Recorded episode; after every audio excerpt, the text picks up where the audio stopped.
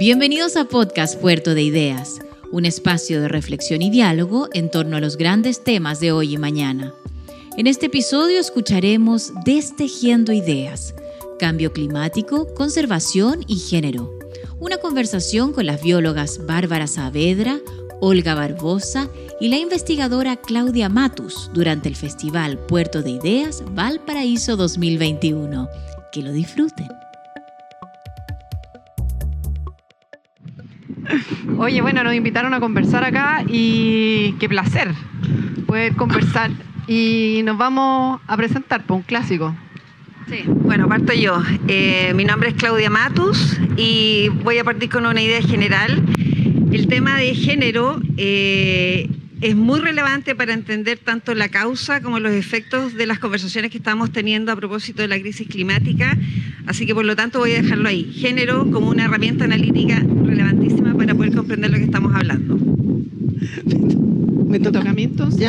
¿Quién soy?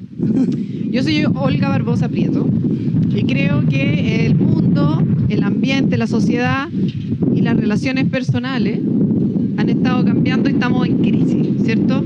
Y eso en parte creo que ha sido eh, porque tenemos una mirada única, simplificadora de las cosas, una mirada que muchas veces es patriarcal, dogmática, blanca, urbana, industrial, por decirlo de alguna forma.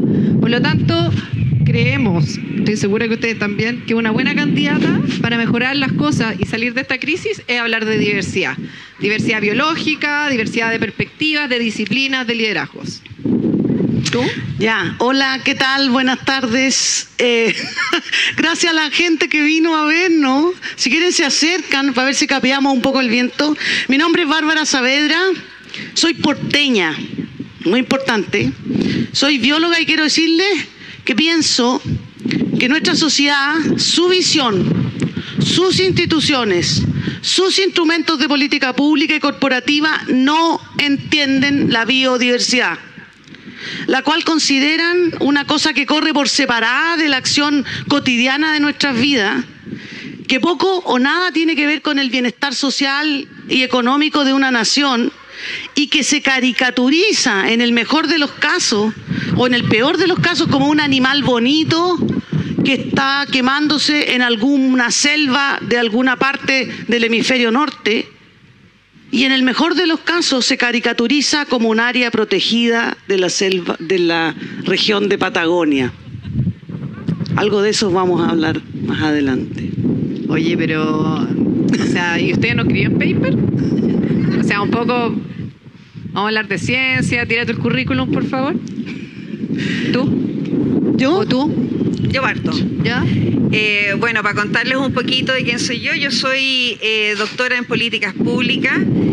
Eh, actualmente soy investigadora principal del Centro de Justicia Educacional, que es un centro que está localizado en la Facultad de Educación de la Pontificia Universidad Católica y también soy profesora en la Facultad de Educación de la Católica. Bueno, mi recorrido, actualmente estoy dirigiendo un proyecto Anillos, en donde trabajamos la producción de la norma de género en la investigación científica, en espacios institucionalizados y en espacios públicos. Y lo que estamos haciendo, ¿no es cierto?, en este proyecto que tenemos o sea, piensen que somos 28 personas vinculadas al proyecto entre investigadoras, tesistas, eh, asistentes de investigación.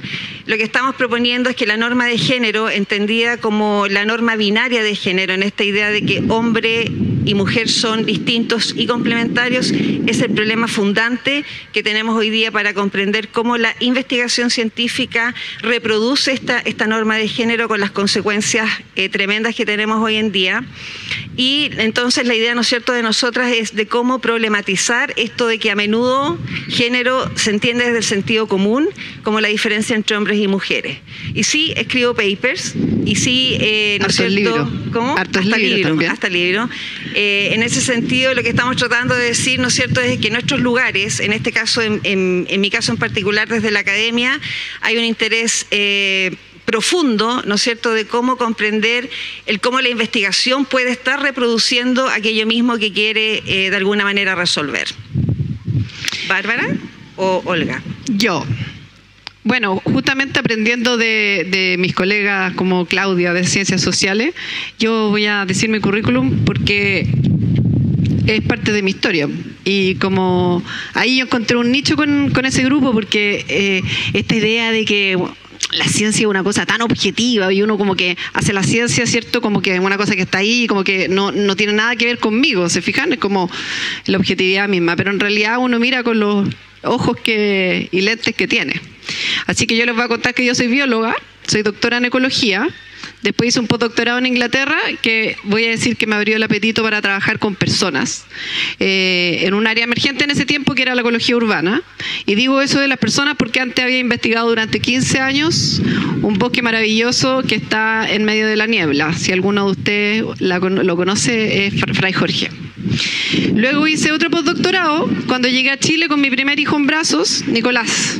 En ese año 2008 creamos el programa de investigación y acción, diría yo, que se llama Vino, Cambio Climático y Biodiversidad, en donde hoy en día se reúne a muchas viñas de Chile que en conjunto conservan alrededor de 38.000 hectáreas de bosque esclerófilo, que es un bosque, es un bosque nativo que, que digamos, es único, endémico de nuestro país. Un año después tuve a mi segunda hija, Julieta, y al siguiente me contrataron en la Universidad Austral de Chile. Fui presidenta de la Sociedad de Ecología también, como mi amiga de este lado. Eh, bueno, y las vueltas de la vida y un cambio radical por un tiempo. Hoy día soy secretaria regional ministerial eh, de Ciencia, Tecnología, Conocimiento e Innovación de la Macrozona Sur, y eso es eh, las regiones de la Araucanía, los ríos y los lagos. Buena. Ahí tengo vapor también, sí, no me bueno, ya dije que era porteña, pero no dije que era playanchina, que es una cosa muy importante también. ¿ya? También soy bióloga, como la Olga, y soy, soy doctora en ecología y biología evolutiva vieja ya con un par de décadas de trabajo en la práctica científica de la conservación de la biodiversidad. A lo largo de estos años, muy antiguamente hice ciencia, publiqué alguna que otra cosa, ciencia en el sentido más tradicional, y desde el año 2005 eh, tomé el, el rol de instalar una ONG global, que es prácticamente la más antigua del mundo, la WCS en Chile, que es una ONG especializada en conservación de biodiversidad, reconocida por tener la mayor cantidad de, doctores trabajando en los territorios, comprometidos en el largo plazo con transformaciones reales eh, y en procesos de conservación efectiva, trabajando a multiescala, con una visión de largo plazo, pero con acciones hoy día. El reflejo de esto, he impulsado y he trabajado en Chile en cosas súper prácticas que tiene que ver con la implementación de un área protegida, la más grande que existe en la isla de Tierra del Fuego, que se parece mucho en términos del viento a esto, que es el Parque Caruquinca, que protege las mayores extensiones de bosque de buena calidad que existen en el mundo a esa latitud, eh, las mayores extensiones de, turbal, de turbera, que son unos humedales eh, muy importantes para el cambio climático, mm, eh, la, mayor, la mayor población de guanacos de Chile, logrando hechos concretos de conservación. Por ejemplo, la mayor amenaza para las turberas es la minería y logramos que el Ministerio de Minería se comprometiera con conservar esas turberas para siempre. Eh, la mayor amenaza de los bosques es, son los castores, una especie invasora. Logramos empujar un, un trabajo binacional para avanzar en su, en su control. Cuando empecé en esta organización era la única Hoy día tenemos más de 35 personas y el mayor capital avanzado en conservación de biodiversidad en una organización no gubernamental en Chile con varios doctores, toda la gente tiene posgrado. Y también he participado en otras cosas, porque como me queda tanto tiempo, he participado en la Sociedad de Ecología de Chile junto con la Olga como presidenta donde... Eso de directorio, fui vicepresidenta, secretaria, etcétera, y lo que tomé ahí el rol de conectar un poco el mundo de las ciencias más tradicionales con el trabajo de, legislación. Y desde el año 2011 que estamos peleando la ley de biodiversidad y áreas protegidas que todavía no se aprueba en nuestro Congreso y que demuestra lo que dije al principio, que nuestro país no le interesa ni ve el tema de la biodiversidad. He participado en el Consejo de Innovación por varios años y logré empujar la incorporación del tema explícitamente de cambio climático, biodiversidad, límites al, uso de la naturaleza y la necesidad de un actuar ético acorde con estos contextos, y una alianza entre promover una alianza entre el Ministerio de Medio Ambiente y el Banco Central para avanzar en cuentas nacionales del capital natural que puedan ser incorporados en el, en el diseño económico de nuestro país. Y una red de constitucionalismo ecológico de la cual voy a hablar después. Ahora, con Claudia y con Olga no solo entendemos la conceptualización de la complejidad, ¿ya? Reconociendo que estos temas de género, cambio climático, biodiversidad están todos conectados, cruzados, forman un embrollo, como dicen por ahí, sino que los habitamos y nos desenvolvemos diariamente en esas complejidades. No desde la miopía de la supersimplificación binaria, como dice Claudia, sino de un, desde un conocimiento integrado, práctico compartimos y aplicamos de manera coherente este entender a nuestro quehacer diario. Y el, eh, Olga puede dar fe de que es un trabajo complicado porque todo el día tenemos que estar sorteando mitos y verdades a media. Es una cosa que, que le decimos el mundo de las no soluciones. Ese es el mundo más fantástico de todos los mundos, porque no hay que hacer nada. Todo se mantiene igual. Voy a dar algunos ejemplos. Producción versus conservación no, se puede. Es una u otra, ¿no? Local versus global. Pesca versus veda. Tecnología versus artesanía. Los Beatles versus los Rollins. Izquierda versus derecha. Colo Colo versus Chile, la, Chile. Urbano versus rural, hasta me contaron por ahí Marvel eh, versus DC. y, en el fondo, si vemos esta dicotomía, ¿cierto? Esta cuestión aquí, este, este enredo, este, esta calle sin salida, eh, nos damos cuenta que en realidad se necesitan para seguir discutiendo en cada debate para avanzar a que nada cambie. Eso es básicamente lo que ocurre hoy en día, ¿no es cierto? Entonces, eh, estos debates se alimentan de ideas cliché como, por ejemplo, no se puede conservar con estos ecologistas o no se puede confiar en los empresarios y de otras que tienen sentido pero que lo pierden por tanta repetición como, por ejemplo, el futuro es de los jóvenes. Tenemos que tener conciencia. Recuperemos la esperanza. Todo eso reduciendo ideas complejas a su mínima expresión. El famoso equilibrio entre la conservación y el desarrollo económico. O sea, básicamente nos quedamos en el mundo sin salida y no avanzamos en nada. Y eso es lo que queremos hacer hoy día, es hablar de cosas que son incómodas, hablar de cosas que vamos a poner sobre la mesa y queremos discutir también con todas y todos ustedes cosas concretas que podemos hacer ahora, que estamos haciendo ahora, no que le estamos dejando a alguien que viene más adelante para otra reunión, para otra convención internacional o para eh, otra vida. Eh, así que una de las cosas que, hablamos acá, ¿cierto?, tiene que ver con esto como del binarismo, que, ¿cierto?, eh, hombre o mujer. Y, eso que es mejor que la Claudia para poder explicarlo. Claro, yo creo que eso, retomando lo que estabas diciendo, Olga, yo creo que el tema, una de las formas, ¿no es cierto?, de vincular el tema de género con cambio climático, crisis climática, eh, biodiversidad, eh, es sumamente interesante y complejo pensar de qué manera se vincula este concepto de género. Y ahí me gustaría hacer un punto que tiene que ver con, la incomodidad de cada vez que se propone el tema de género. De hecho, hoy día mismo tenemos una conversación, ¿no es cierto?, a propósito de de gente que se molesta cuando se habla en las instituciones de educación superior sobre género de otra manera que no sea la tradicional, ¿no es cierto?, que es comprender género como este binarismo entre hombre, mujer, como diferenciados y complementarios. Cada vez que una sale de ese esquema, eh, genera una incomodidad terrible y empiezan, ¿no es cierto?, una especie de ataques y eso, a mi gusto y a mi parecer, es por falta de tener una, una una forma de pensar género que sea más sofisticada para poder avanzar, ¿no es cierto?, en esto que, que nos problema tanto, que tiene que ver con la brecha de género, eh, discriminación, inequidad, desigualdad, etcétera. Y ahí me gustaría hacer un punto para clarificar y para poder avanzar, ¿no es cierto?, en esta conceptualización de género y que tiene que ver que cuando nosotras... Eh, nos, hacemos la pregunta de qué manera hemos aprendido sobre género, habitualmente las respuestas tienen que ver con que aprendí en mi casa o aprendí a propósito de la experiencia, ¿no cierto?, de la vida. Eso no es conocer de género, eso es conocer el sentido común de género, es cómo se ha ordenado la sociedad, cómo se organizan las instituciones, sin tener, ¿no cierto?, una claridad del efecto que tiene en pensar el género como una dicotomía, como este orden que organiza toda la vida cotidiana, íntima, las instituciones, la investigación científica. En la medida que nosotras no cuestionemos esta forma, ¿no es cierto?, del sentido común de género, vamos a seguir reproduciendo este sistema, ¿no es cierto?, que ordena de manera diferenciada y discriminatoria la vida y las decisiones, ¿no es cierto?, de tanto hombres como mujeres. Entonces la pregunta es, cuando nosotros hablamos sobre crisis climática y género, ¿Cuáles son esas relaciones que podemos hacer? Y habitualmente, que es uno de los primeros argumentos, ¿no es cierto?, que una debiera considerar, es que cuando se piensa la crisis climática vinculada a género, habitualmente se recurre a esta idea, ¿no es cierto?, de que uno de los efectos tremendos de la crisis climática tiene que ver con que afecta mayoritariamente a las mujeres porque se piensan como el grupo vulnerable.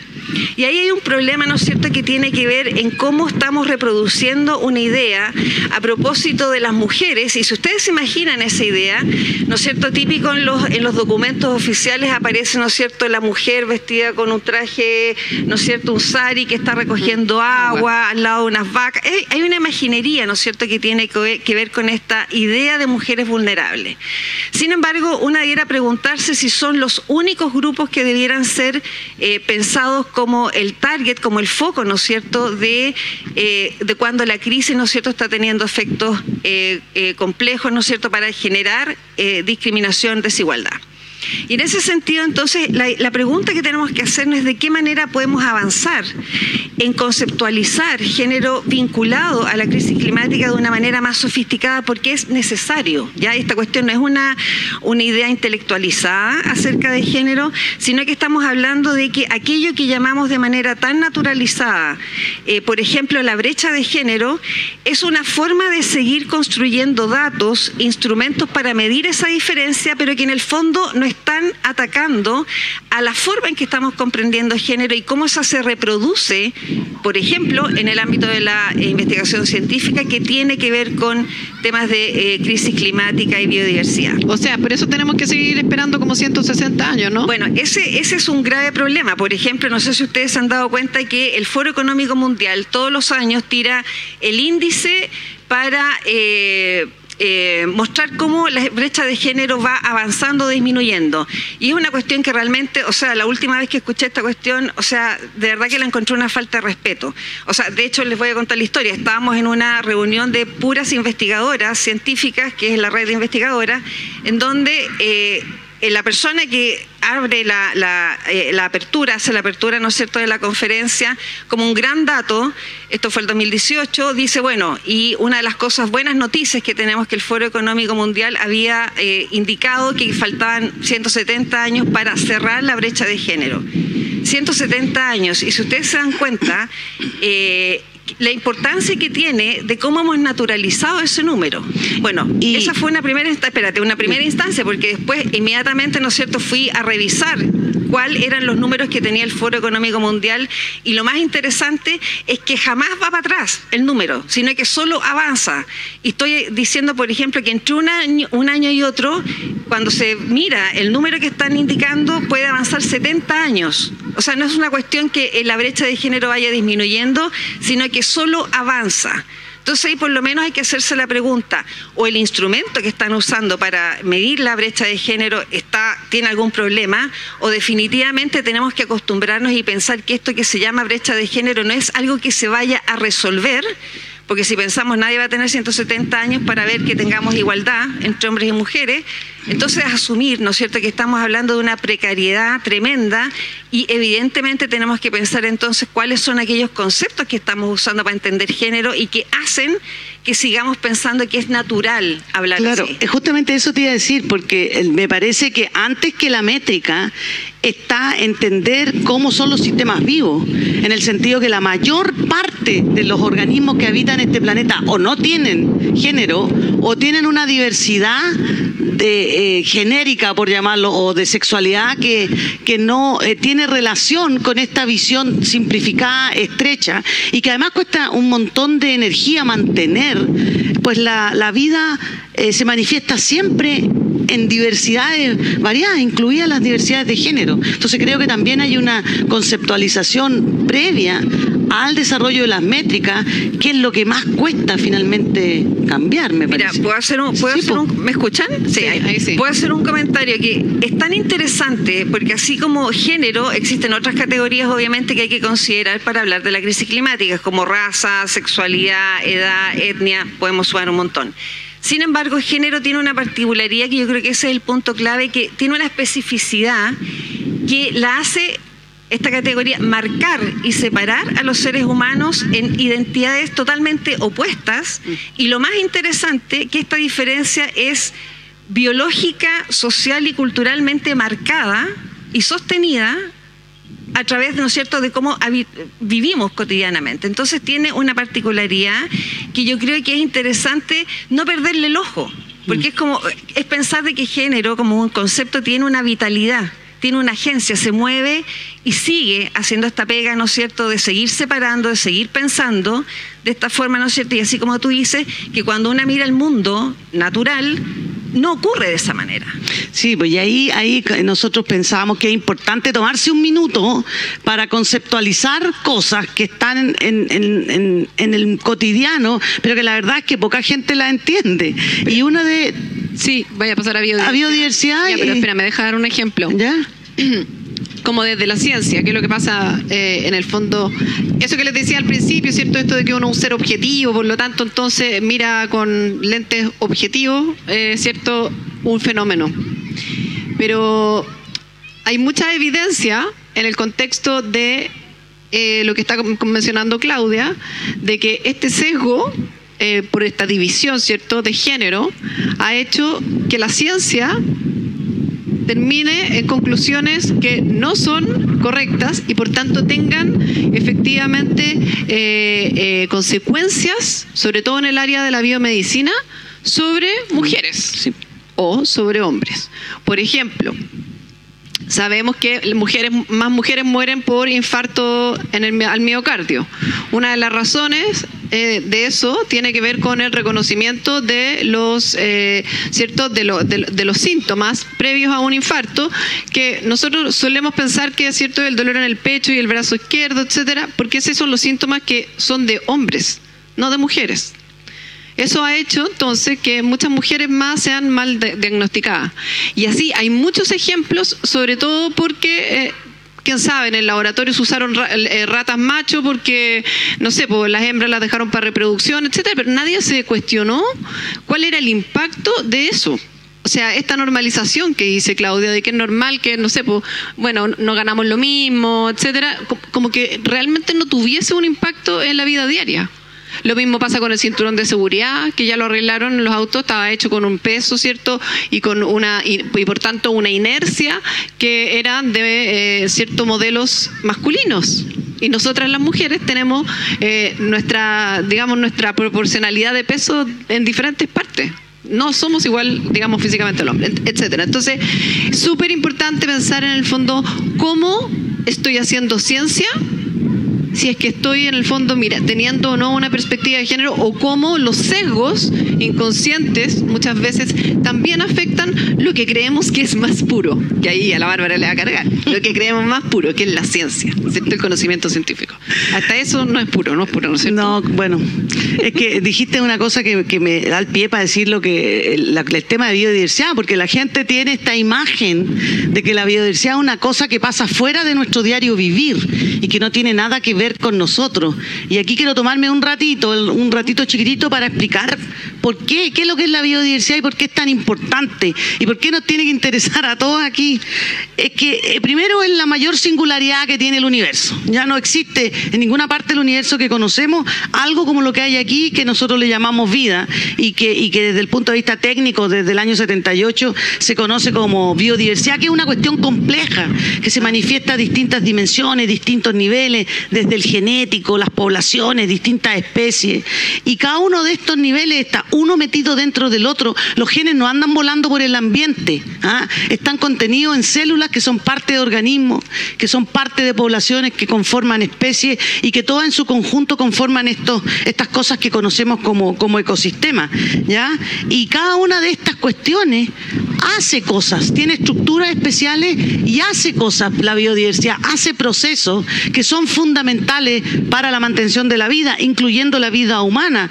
Eh, por ejemplo, procesos de generación de agua, purificación de agua, control de plaga. Por algo estamos aquí muertos de frío y no estamos en una sala cerrada, porque la degradación de la biodiversidad es una de las causas más importantes que ha derivado en la aparición de enfermedades como el COVID, ¿ya?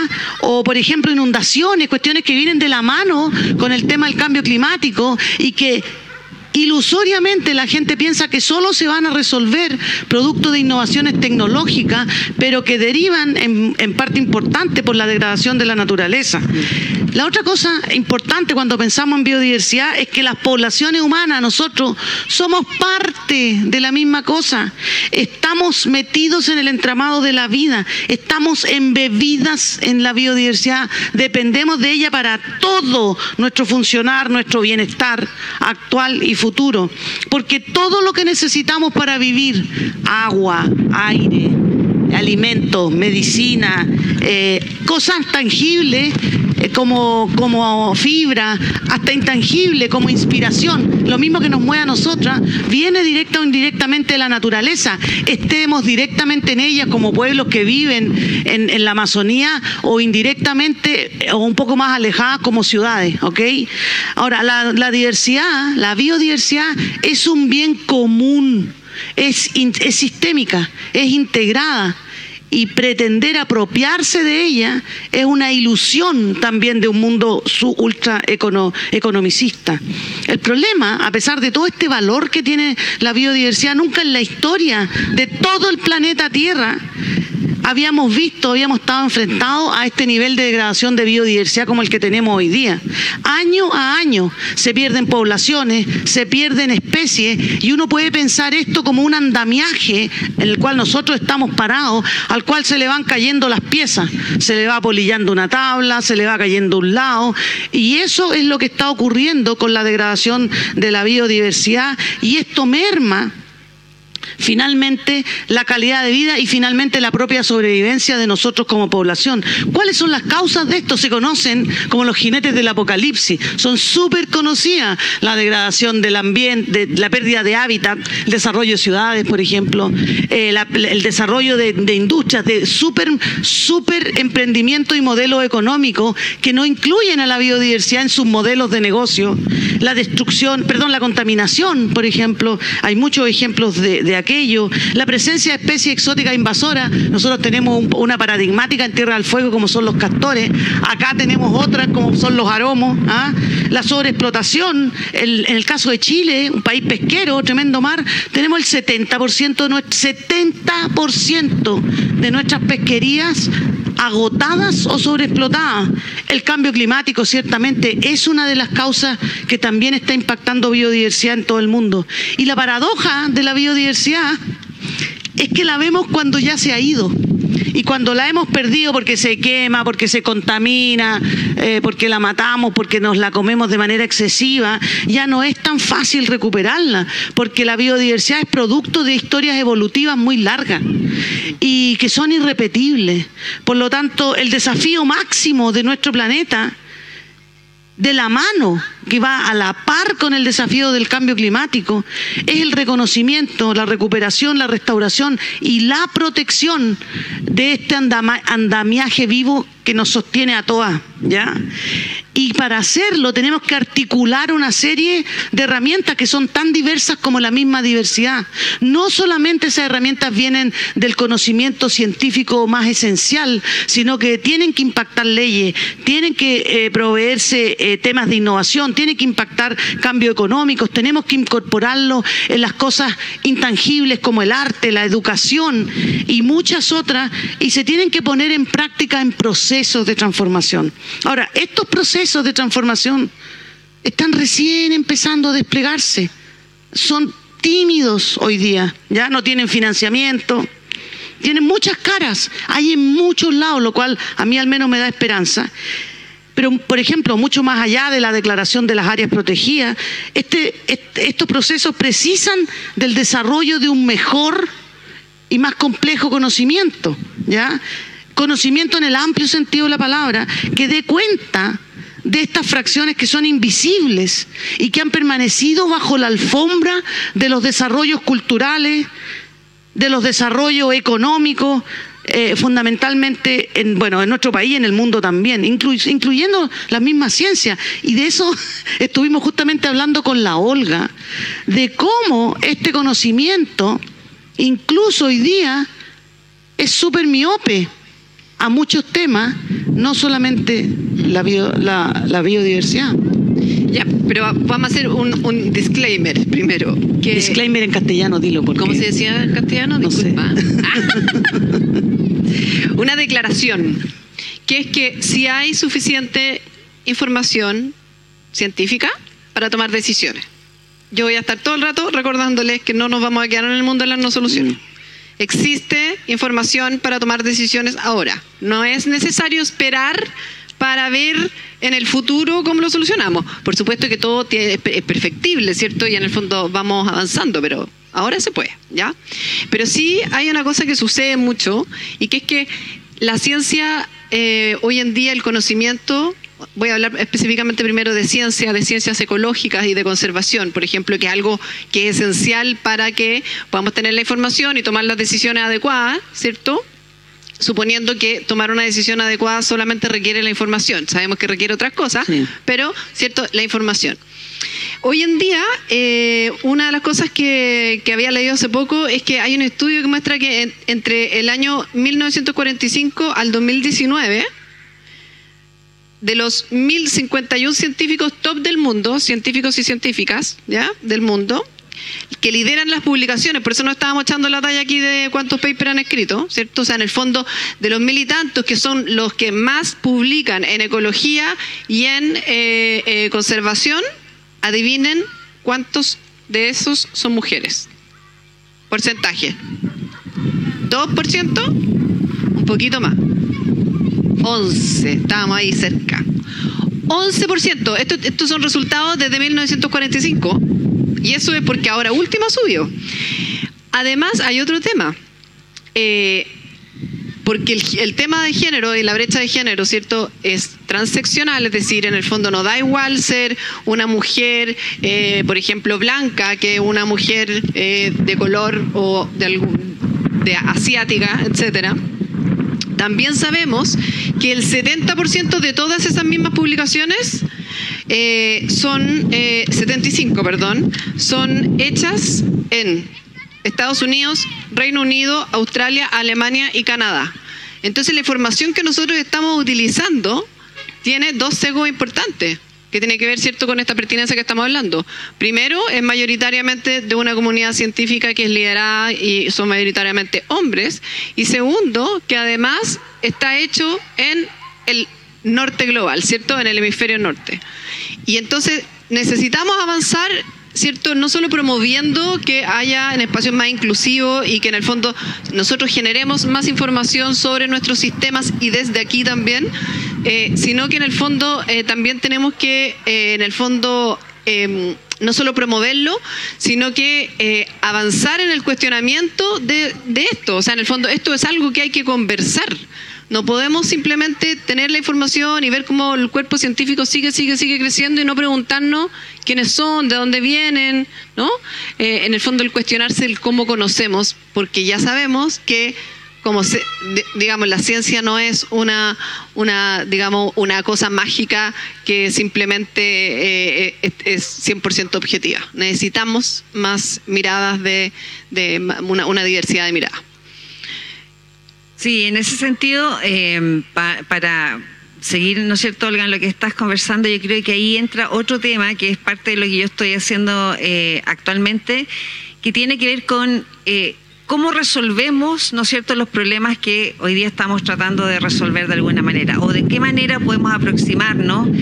Y ahí, en ese sentido, por ejemplo, una cosa que para mi gusto es súper relevante, el tema, desde la academia de nuevo estoy hablando, de cómo las ciencias sociales tienen que vincularse con las ciencias naturales, o esa forma en cómo tenemos de organizar, ¿no es cierto?, las disciplinas. Y en ese sentido, por algo, lo que ustedes ven acá, nosotros tres sentadas, de alguna manera, las conversaciones que tenemos tienen que ver con cómo eh, tratar de generar nuevos objetos de estudio, nuevas preguntas de investigación que requieran, más allá de la interdisciplinaridad, eh, es poder pensar esta interrelación que existe entre aquello, por ejemplo, cuando Bárbara habla de biodiversidad o cuando la, Olga, ¿no cierto?, habla de un sistema ecológico, la idea es dónde están los humanos, de alguna manera, para proponerlo, ¿no es cierto?, en esa relación y también cómo están aquellas normas, aquellos códigos que ordenan la vida cotidiana para poder producir, ¿no es cierto?, este, que tú decías, ¿no es cierto?, este tejido, esta cosa enredada que tenemos para poder comprender. Cada vez que simplificamos eh, los fenómenos que estamos tratando de estudiar, esa yo diría que es la primera cosa que nos debiera alarmar para decir que hay algo que no está bien. Cuando tratamos de poner las cosas en simple, de una manera causal, de una, explicación lineal de las cosas, quiere decir que hay algo que está faltando. Hoy día yo creo que sin duda alguna el tema de pensar que las explicaciones y las mismas preguntas tienen que ser complejas y pensar que compleja no es una cosa así como que haya mucho, mucha cosa dando vueltas, sino que en el fondo pensar que el fenómeno tiene que contener, ¿no es cierto?, todas las dimensiones, que en este caso yo como, como las, las estoy pensando en mi investigación, tiene que ver con todo lo que la dimensión biológica, social y cultural para poder entender en el mismo estatus, no que una cosa explique a la otra, sino que en el mismo estatus para poder comprender cuál sería ese fenómeno, cómo tenemos que nombrarlo, cómo tenemos que indicarlo para poder efectivamente generar, ¿no es cierto?, una información que sea distinta, una información que sea distinta. Yo creo que a propósito de la experiencia que estamos viviendo hoy día con el tema de la pandemia, ¿no es cierto?, ha quedado... Eh, súper claro que la ciencia por sí misma no da una explicación total por lo tanto, ¿no es cierto? Yo creo que hoy día si queremos ser sumamente positivas para poder decir qué es lo que nos está pasando hoy día, que nos empuja a decir, bueno, parece que hay que repensar las preguntas, hay que repensar los objetos de estudio para poder efectivamente tratar de dilucidar de qué manera se puede avanzar eh, en esto, ¿no es cierto?, que nos queda como un poquito ahí en el presente eh, y en este caso en particular, eh, así como, como estaba diciendo Olga, Em, y como estaba también, ¿no cierto?, nombrando eh, Bárbara con el tema de cuáles son esos elementos que tenemos que considerar para mi gusto y que estoy trabajando en el ámbito de la educación, eh, las formas de pensar, las formas de pensar los conceptos que son fundantes para nuestras decisiones de las vidas cotidianas, es sumamente relevante pensar que hay cuestionar, cuestionar la forma en que hemos aprendido aquello que nos parece súper de sentido común eh, y transformarlo. O sea, si nosotros aprendimos, por ejemplo, género de una manera que tiene que ver con el sentido común y no está funcionando, porque esa es la realidad, o sea, la forma en que conocemos género no está funcionando, estoy pensando en, este orden binario dicotómico, entonces lo, lo que tenemos que plantearnos es, si no funciona, tienes que aprenderlo de otra manera. Es así de simple. ¿ya? Si, si un concepto no rinde, tenemos que seguir avanzando y pensarlo y repensar, eh, ¿no es cierto?, aquellos conceptos que son fundantes para la vida cotidiana, para la investigación y para la toma de decisiones. Oye, ¿se, entenderá bien la norma de género? O sea, tú lo has explicado varias veces, pero estaba pensando en esa infografía que hicimos. ¿Mm? Que yo la voy a decir, yo soy aquí la, la, que va a, bajar. A traducir. a traducir, para asegurarnos, así. Hay una infografía muy, muy bonita que, que, se hizo como producto del, eh, ¿cierto? de este proyecto. Entonces, cuando la Claudia dice que en el fondo es una concepción, ¿cierto?, binaria, una norma, ¿cierto?, donde en el fondo el género es binario y complementario al mismo tiempo, ¿cierto?, y normativo, es decir, tiene que ser así. Eh, entonces, nosotros cuando nacemos hombre o nacemos mujer, ¿cierto? Estamos hablando de algo binario, suponiendo que es cierto binario también. Eh, no, tenemos como ciertas características que se nos asignan. Y aquí vienen eh, las diferencias. Y después, entonces, las características, por ejemplo, em, las mujeres son emocionales, los hombres son racionales. Las mujeres son limpias, los hombres son sucios. Las mujeres son pacíficas, los hombres son violentos. Se fijan que son contrarias y complementarias. Por lo tanto, eso significa que nosotras no podemos ser racionales. O sea, imagínense lo que significa eso para alguien, para una mujer o para una niña que quiere ser científica. Nosotros tenemos datos que muestran que más del 50% de los padres y madres eh, cuando les preguntan si sus hijos o sus hijas eh, eh, van a, qué carreras pueden estudiar, todos contestan, la mayoría contesta que a los niños sí, o ingeniería, ciencia, etcétera, pero es la minoría que dice no, de que su hija eventualmente podría estudiar esas carreras. O sea, lo tenemos súper metido acá adentro. Es como, ¿y cómo la reproducimos? ¿Cierto? No sé, por ejemplo, el hombre lavando los platos. Oye, qué amoroso qué amoroso. Oye, es ayudador. oye, qué preocupado. Yo me acuerdo que me decían, eh, oye, vino tu marido a dejar a, los niños y tú no estabas. No, pues vino, vino mi marido. Eh, oye, qué buena onda, Ela. Qué suerte, qué suerte. Entonces, espérate, espérate cuando uno quiere pagar la cuenta, también es como, viste, uno quiere pagar la cuenta y, al tiro se la pasan al, al, varón, ¿cierto? Eso es una forma de reproducir la norma de género, eso es lo que quería como volver a ese punto. O sea, es cuestionarnos cómo la reproducimos día a día. Claro, y el tema, esa diferenciación que tiene que ver con, con, esas supuestas cualidades o comportamientos que son intrínsecos a que si tú eres mujer o hombre, eh, lo, que sigue, ¿no es cierto?, es que esos, por ejemplo, se asignan roles distintos que después tú cuando hablamos de la distribución del trabajo, la remuneración, etcétera, tiene todos esos efectos. Ahora, una cosa que es importante para que la gente no se asuste, porque hay mucha gente que se asusta cuando una dice así como que hay que cuestionar esa norma de género, el tema no es en la diferencia en sí mismo, sino que es el para qué se usa esa diferencia. Y ahí está el punto, porque en el fondo si a mí me dicen que soy distinta a un hombre porque biológicamente soy distinta, digo, ok, pero lo que estoy tratando de decir es que eso no debería condicionar de que yo escoja ciertas carreras en donde justo va a pasar que me van a pagar menos, justo voy a tener que tener el doble trabajo, justo voy a tener un estatus menor. Es a eso lo que nos referimos. Entonces, en realidad la diferencia por sí misma no es un problema sino que es para qué la usas. Entonces, sí, yo creo que eso, lo que acabas de mencionar, es, clave, porque, eh, o sea, no bueno, hoy ahora yo voy a saltar al tiro al, al, qué hacer, o sea, algunas cosas que hacemos porque o sea, si, cuando se enfrenta el tema de género, por ejemplo, a nivel institucional, yo trabajo cierto en el Ministerio de Ciencia, eh, puede ser súper eh, complejo porque al tiro la gente se empieza a imaginar que si uno va a hacer una política de género, por ejemplo, al tiro van a imaginarse las cuotas. ¿Cierto? Que le vamos a dar más ventaja a las mujeres y empiezan esas, cosas como la discriminación positiva, la negativa. O sea, es que, no, es que no tendría que haber discriminación. O sea, lo que la Claudia está hablando, ¿cierto? Que, y, es bien importante que es que si nosotros proponemos un cambio desde este este marco conceptual, ¿cierto? Si entendemos qué es lo que es la norma de género, yo, yo veo que nadie tiene que pelear con nadie y somos todos parte de ese sistema, estamos todos bajo este, este, esta norma, ¿No es cierto? Entonces no es una cosa como de hombres o de mujeres. Es una cosa de diversidad al final del día. Finalmente. Bueno, yo les quería contar algunas cosas, como por ejemplo, eh, ya que estamos hablando de género, me va a saltar yo. En el, en el ministerio eh, sabemos, o sea, hicimos una política de género, de igualdad de género. El Ministerio de Ciencia tiene la primera política de igualdad de género de Chile.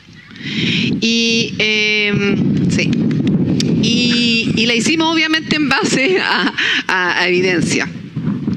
Para que se hagan una idea, en Chile sabemos que la matrícula universitaria es más o menos paritaria entre hombres y mujeres. Ya cuando es decir, hombres y mujeres más o menos entran casi, es como 43, por ahí, casi igual, la misma cantidad de hombres y mujeres a la universidad. ¿ya? Pero cuando eligen carreras, por ejemplo, carreras de salud y servicios sociales, que son muchas veces mal remuneradas, como decía Claudia, ¿cierto? El 73% de esas son mujeres. O sea, las mujeres, 73% de las matrículas son, eh, eh, digamos, de esas carreras es de mujeres. Pero, por ejemplo, en carreras de ingeniería o ciencia, solamente un 28% son mujeres. ¿Ya? Entonces, uno dice, o sea, tenemos que incentivar que más mujeres, ¿cierto? De, tratar de entender por qué mujeres no estudian ingeniería y ciencia, ¿cierto? Y hacer algo por aquello. ¿Cierto? No solo describirlo, que es como describir la brecha de género, que ya sabemos que existe, queremos que desaparezca, ¿cierto? Eh, pero también tenemos que fijarnos en las mujeres en otras posiciones. Por ejemplo, actualmente tenemos 58 rectores y solo 5 rectoras en nuestras universidades. ¿Ya? Eso es bastante.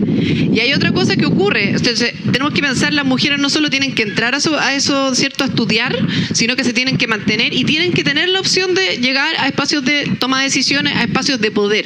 ¿Ya? ¿Por qué? Porque hay que compartir, diversificar el poder, el, los liderazgos.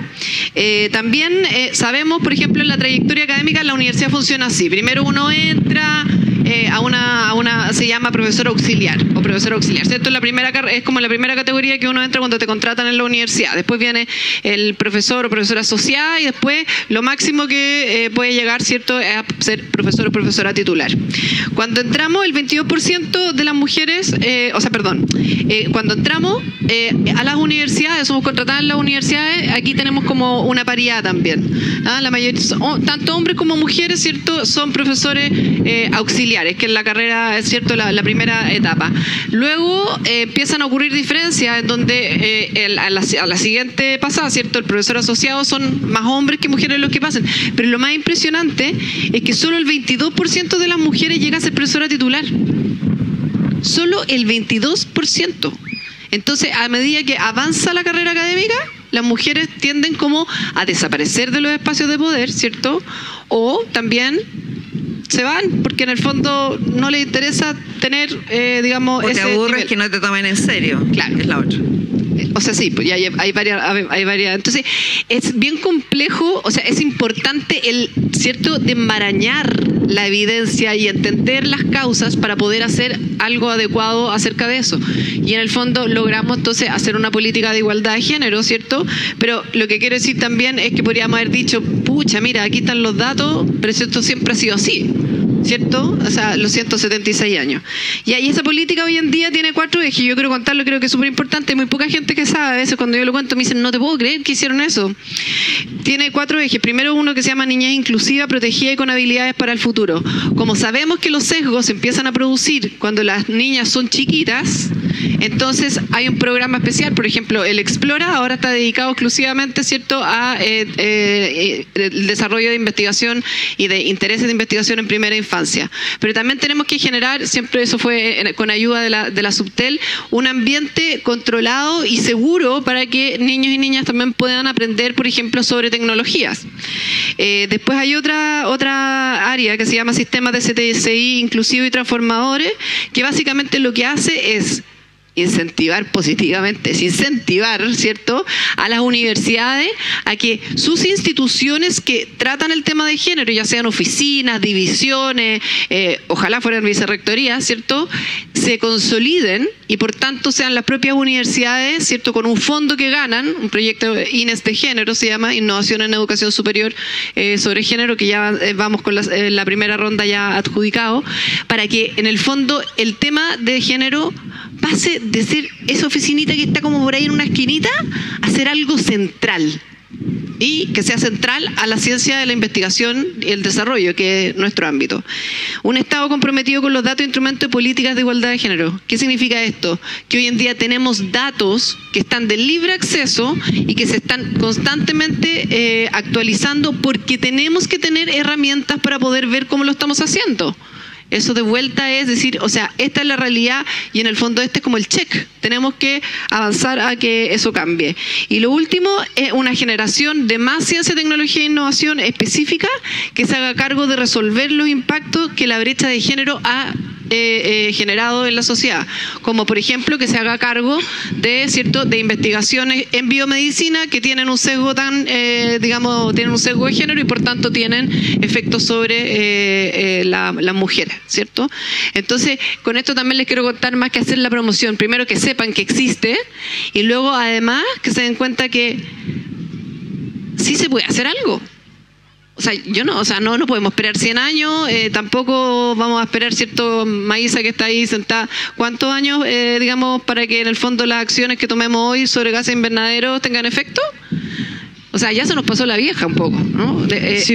Entonces, mm. el, aquí estamos hablando del hacer, ¿ya? No, no del, del que quizás algún día. Sí, y déjame a mí meter la cuchara ahora, porque justamente el tema que yo hago es Em, estar en la práctica de las cosas.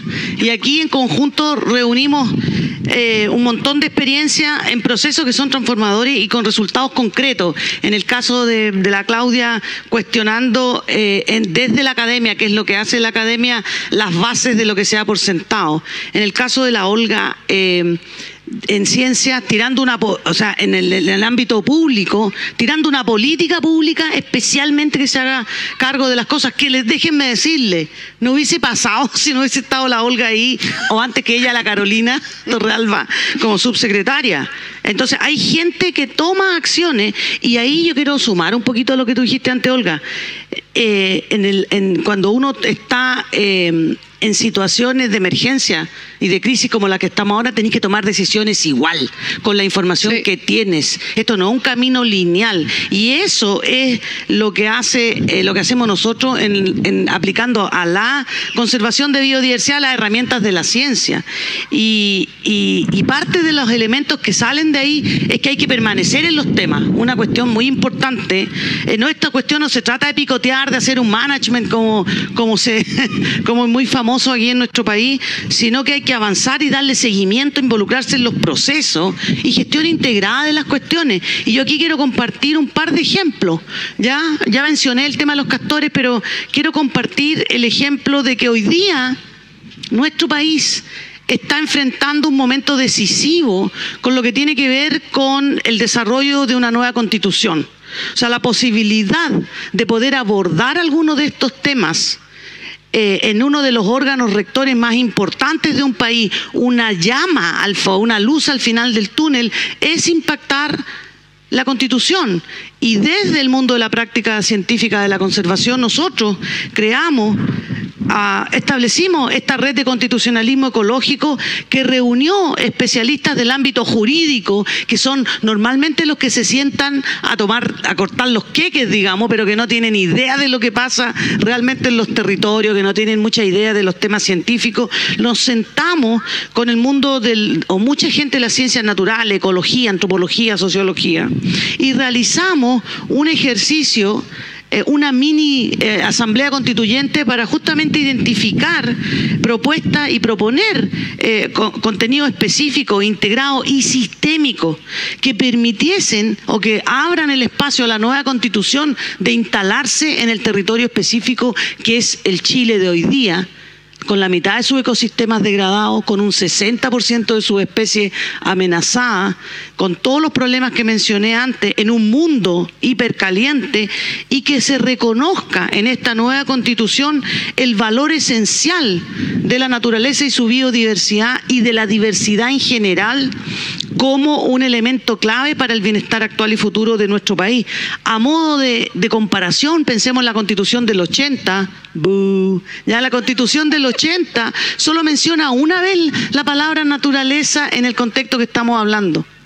Tiene un solo articulado, el, artículo 19 en su, número 8, que habla de que vamos a, promover un medio ambiente libre de contaminación, como si eso fuera el único elemento para resolver los problemas medioambientales que, que los que estamos metidos. La sobresimplificación máxima e inútil que nos, lleva, nos ha llevado a más problemas en el mayor órgano rector de nuestro país.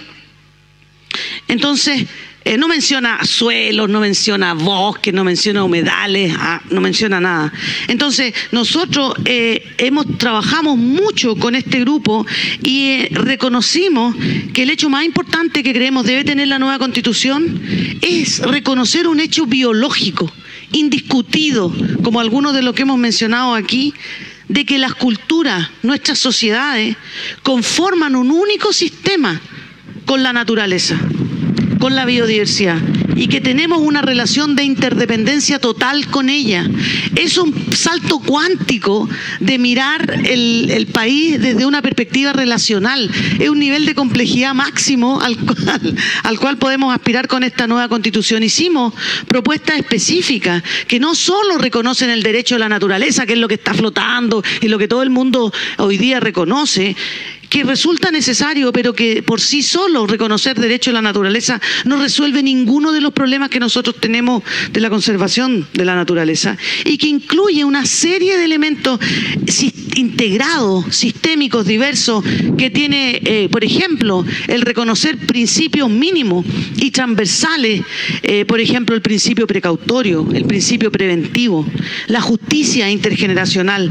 Una cuestión muy importante que clama la gente hoy día, los ambientalistas en las calles, es reconocer el hecho biológico también de que existen límites para el uso que damos a la naturaleza y para la explotación de la misma, que para nosotros nos parece como de perogrullo, pero que al resto del mundo como que estamos hablando en chino, tal como tú hablas en chino de, los, temas de género y como que no se entiende nada. Y también un principio de conciencia global, el destino de nuestro país está conectado y unido indisolublemente al destino de esta única biosfera que conocemos y que enfrenta desafíos tan grandes como el cambio climático. Por lo tanto, tenemos que trabajar a dos escalas. Qué terrible, qué desafío. También proponemos una set de derechos nuevos, además del derecho a la naturaleza, ampliar la función social, que la función social del, del medio ambiente, que es una cosa que está reconocida en la Constitución del 80, a reconocer la función ecológica de la propiedad privada. O sea, da lo mismo que en el dueño de un terreno, ese terreno tiene que cumplir una función ecológica, mantener, mantener estructura y procesos ecológicos básicos, como por ejemplo eh, generación de agua, como por ejemplo captación de carbono, como por ejemplo generación de suelo. Tenemos que entender que hay, que hay espacios comunes que no son apropiables los recursos naturales pueden ser apropiables, pero la biodiversidad no lo es. Es un espacio de reunión de todos nosotros. Es un espacio común, cuestiones que nos faltan a nosotros en nuestro país. Necesitamos derechos de acceso, derechos de justicia ambiental y ciertamente derechos a un medio ambiente sano y ecológicamente equilibrado, cuestiones que no están incluidas en la Constitución antigua. Y también, dada la naturaleza de la naturaleza, que es siempre local, es siempre idiosincrática, que no es reproducible, no es transportable de un lugar a otro, como por ejemplo una molécula de, carbono o una eh, de CO2, eh, es importante que los territorios participen en, el, en tomar las decisiones del destino de sus propios, de sus propios espacios y hábitats. Por lo tanto, eh, este grupo, y, y, antes que se me vuelen las páginas, quiero decir que la incorporación de la biodiversidad, reconociendo la complejidad y el interrelacionamiento eh, que ella tiene es fundamental para el bienestar actual y futuro de nuestra sociedad y todos nuestros diversos quehaceres, incluyendo el, el científico, el, género, el de género, la el económico, la científica. Y precisa de acciones hoy día. Tenemos que sacarnos esa idea de que en el futuro vamos a resolver las cosas. Acciones hoy día. Y una acción es la acción de incluir en la academia y cuestionar los fundamentos básicos de género. Otra acción es incluir, uno acciona desde donde está, ciertamente, ¿no? Otra acción es incluir una ley de género, por ejemplo, en las políticas públicas.